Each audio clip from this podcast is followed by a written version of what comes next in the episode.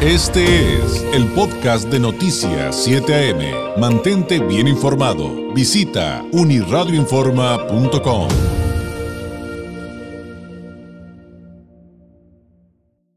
agradezco enormemente al licenciado Roberto Quijano, eh, abogado con más de 35 años de experiencia, socio de Cervantes Quijano, experto en el ámbito del derecho laboral y empresarial, entre otros. Fue presidente de la Coparmex, consejero ciudadano del Instituto de Transparencia Estatal, eh, fue regidor. Eh, que nos tome la llamada. licenciado, ¿cómo estás? Muy buenos días. David, buenos días a ti y a tu auditorio, a tus órdenes. Oye, pues eh, vamos a cambiar radicalmente de tema, vamos con el asunto del outsourcing. Pues espera que tal vez hoy emitan una nueva prórroga para que entre en efecto la reforma eh, y sea hasta dentro de 30 días. Ya veremos si, si Ricardo Monreal saca adelante esto.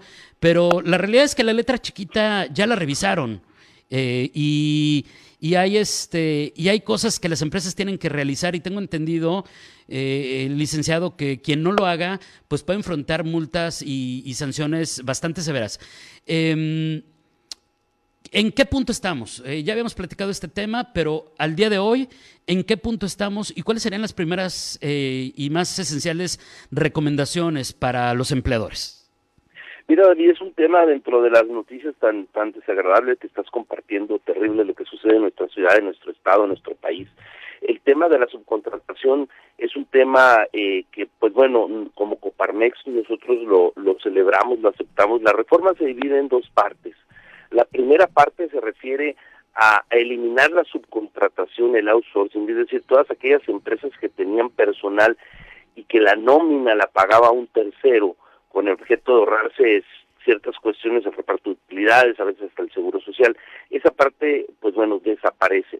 La segunda eh, parte importante de la reforma es que sí se puede volver a subcontratar, pero solamente servicios especializados y cuando esa empresa está esté dada de alta ante el registro que se llama el REPSE de la Secretaría del Trabajo. Entonces, uno desaparece el, el outsourcing, la subcontratación, pero segundo, se permite solamente para empresas especializadas. Esa es una, eso es en, esencia la, reforma.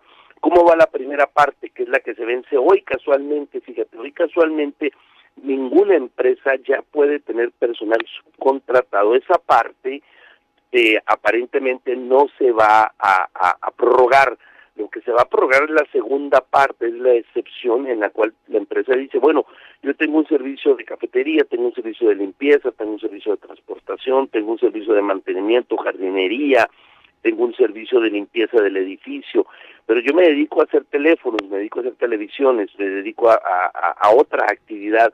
Bueno, esas actividades especializadas sí se pueden subcontratar y es lo que el, eh, senador Monreal está tratando de pasar para el primero de diciembre, primero de, de, septiembre. Fíjate que qué curioso, ¿eh? La reforma en materia de outsourcing o subcontratación afectó tanto al sector privado como al sector público. Sin embargo, la reforma para el sector privado entró en vigor o entra en vigor ya o sea, el, el, en, en, abril entró en vigor, pero para el sector público entra hasta el año que viene. Imagínate nada más, el gobierno se dio seis meses o u ocho meses de, de, prórroga y a nosotros nos dieron un mes. Entonces, pues resulta interesante, ¿no? Pero bueno, eh, a tus órdenes si tienes alguna duda. Sí, eh, hay algunos sectores que han manifestado que ante la dificultad de eh, pues cumplir con los requisitos para comprobar que tienen un servicio especializado para mantener el outsourcing y ante la imposibilidad financiera de contratarlos directamente, podrían perderse pues algunas, eh, algunos puestos de pues, puestos laborales, pues ingresos para algunas personas que se van a quedar sin chamba. Eh, y, te pediría un comentario sobre eso. ¿Es algo que tú ves? ¿Es algo que, que sí crees que va a pasar? ¿Va a ser mínimo o va a estar fuerte? ¿Cómo va a estar esa parte? Mira, eh, aparentemente, según los datos de la Secretaría del Trabajo, más o menos cuatro millones de empleados de trabajadores están bajo el sistema de subcontratación y al día de ayer, al, día de lunes, perdón, eh, solamente se habían transferido un millón de trabajadores. Es decir, el, la, la, el ejercicio va muy lento. ¿ok? Uno de los motivos por los cuales va lento es precisamente lo que tú indicas. Cuando tú te metes a la, a la página electrónica de la Secretaría del Trabajo, a la plataforma del REPSE que se le está llamando, eh, es muy lenta, no puedes cargar muchos documentos. Sin embargo, lo más importante, y creo que, que vale la pena contextualizarlo, es que uno de los requisitos para que cierta empresa, vamos a, vamos a poner una empresa de limpieza, eh, sea registrada, es que estés al corriente en tus obligaciones en materia del SAT, del Seguro Social y del Infonavit. Si no estás al corriente, la plataforma coloquialmente se dice no te deja avanzar, no te deja pasar. Entonces, eso va a estar siendo un cuello de botella muy muy delicado porque muchas empresas no se pueden estar dando de alta porque tienen adeudos con Infonavit, Seguro Social o, o el SAT.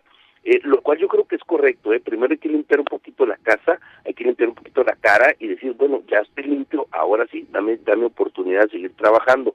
Va a haber eh, eh, informalidad, seguramente sí, porque hay muchas empresas que o son muy pequeñas o son muy modestas o, o no tienen la asesoría, el apoyo a fin de poder acceder a, esa información que de alguna manera, no que sea difícil, simplemente es un poquito eh, engorrosa, ¿no? Este, va a haber, eh, va a haber este desempleo, sí, yo creo que sí va a haber desempleo en un inicio.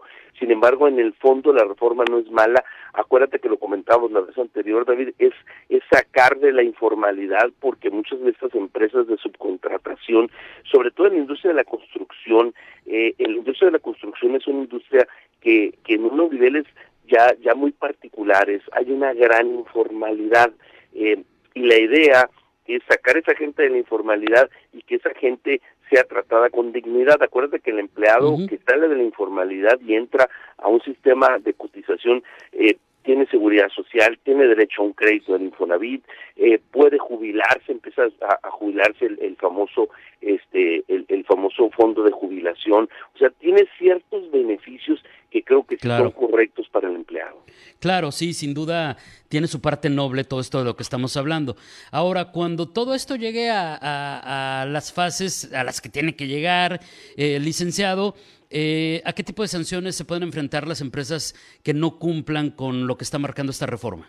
Es, ese es el tema más delicado, fíjate, las sanciones eh, son, son bastante altas en el caso de que yo continúe utilizando el sistema de subcontracción a partir de hoy, hay que ponernos muy listos, creo que es muy oportuna la, la práctica que tenemos tú y yo, la sanción son hasta 50 mil pesos, entre 5 y 50 mil pesos, y para el caso de que para el primero de, de octubre, primero de septiembre, continúe yo utilizando sistemas de subcontratación cuando el proveedor no está registrado, las multas llegan hasta medio millón de pesos. ¿eh? Las multas son muy, muy altas. Este, invito a todos los empresarios, pequeños, grandes. Acuérdate que empresario eh, es aquel que emprende, ¿eh, David? Y en, y en México el 85% de las empresas son microempresas, son empresas de dos y hasta cinco empleados. ¿eh? Es, es el señor sí, que tiene unos abarrotes, exacto. La muchacha que tiene un salón de belleza, eh, una farmacia pequeña. Eh, ese es esos son los microempresarios, es el 85%. Si esos empresarios prestan servicios a un tercero, necesariamente tienen que registrarse. Yo los invito a que se acerquen a la Secretaría del Trabajo, que está ubicada en la zona centro, en la delegación de zona centro.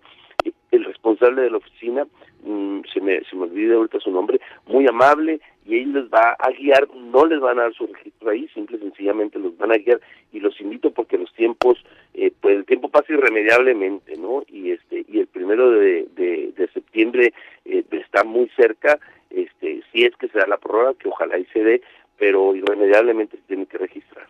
Pues ahí está el mejor consejo, hay que tener una buena asesoría y poner manos a la obra. Licenciado, te agradezco enormemente este tiempo y si nos permite seguiremos en contacto.